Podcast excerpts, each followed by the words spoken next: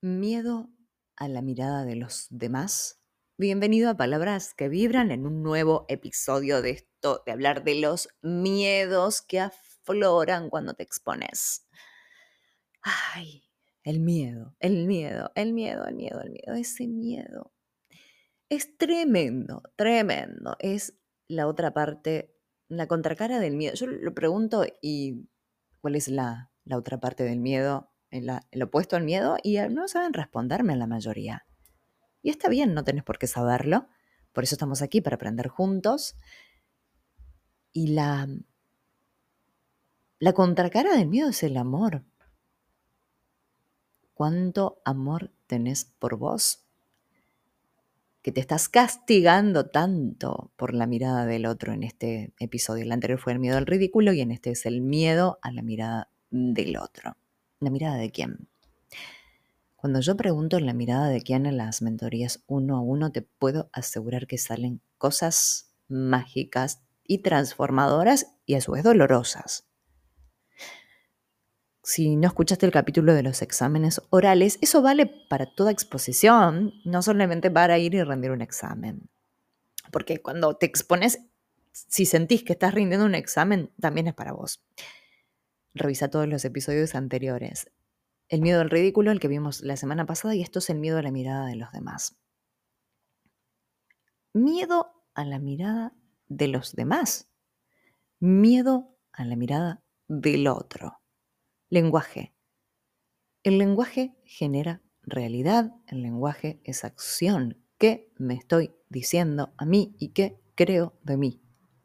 Comunicación interna, interior en realidad, comunicación interior. ¿Qué creo de mí y qué historia me estoy contando? El miedo a la mirada del otro, esa mirada directamente va vinculada con alguna persona familiar, que puede ser mamá o papá, abuela, tía, alguna figura de autoridad. Por lo general es mamá o papá. Entonces, ¿qué tengo que trabajar? La relación con mamá o papá. No hay otra. Yo tengo miedo que mm, el otro cómo me mira y te va a mirar de acuerdo a sus creencias, a su historia, a su recorrido. Y el otro es un otro. ¿Por qué valido tanto la mirada del otro? Y Ale, pero yo estoy haciendo esto. Pero... Vos te comunicas. Si sabes comunicarte con una autoestima saludable, digo, porque si no viene el ego, el narcisismo y toda esa cuestión que hoy está muy en boga. Si yo me comunico desde mi autoconfianza, desde valoro mi recorrido, si me paro desde mis fortalezas o hago de mis debilidades una fortaleza. Y sí, que en realidad yo no me gusta la palabra debilidad, es cosas a mejorar tal vez, o esas zonas no las tengo tan fuertes. Bueno, las trabajo. ¿Por qué el drama? Entonces, esta mirada del otro, que el otro me va a mirar, y sí, siempre que hay un otro, o siempre que hago algo, que hago un video en redes sociales, o que grabo un podcast, o que hago una conferencia, una charla, o que doy una capacitación, va a haber un otro que me está observando, me está mirando y está queriendo aprender de mí. Y si no quiere aprender de mí, que se retire.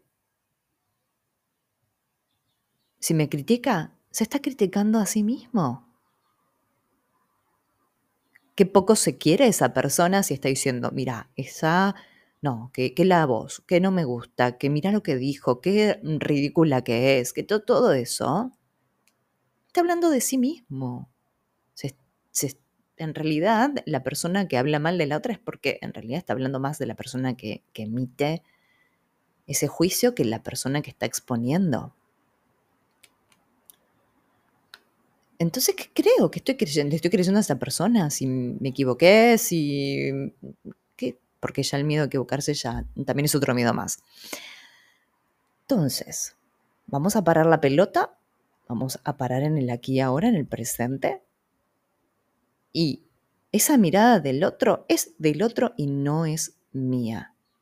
Una mirada del otro no me define a mí como persona, como profesional.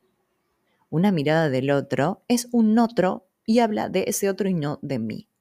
El tema es que yo le crea a ese otro, a quien yo le creo. Cambiemos todo esto empecemos a comunicar con confianza, con tranquilidad, con amor, con pasión, con libertad, ser genuinos. Entonces la pregunta que yo te voy a hacer, que cada vez que tengas miedo a la mirada del otro, a la mirada de quién. Si no sabes a la mirada de quién, lo descubrimos juntos. Puedes elegir tomar mentorías uno a uno conmigo de cualquier parte del mundo habla hispana. Trabajo así, de esa forma. Tenemos la agenda abierta y trabajamos todo esto. Te deseo una linda semana, Alejandra Cordara en Instagram, te invito también a que le des una estrellita a estos episodios, que los compartas y que muy pronto nos volvamos a encontrar. Y también mi libro Aprender a Comunicarte Transforma está disponible para que puedas potenciar tu comunicación y puedas compartir eso que sabes al mundo. No prohíbas al mundo de compartirte. Te mando un abrazo enorme.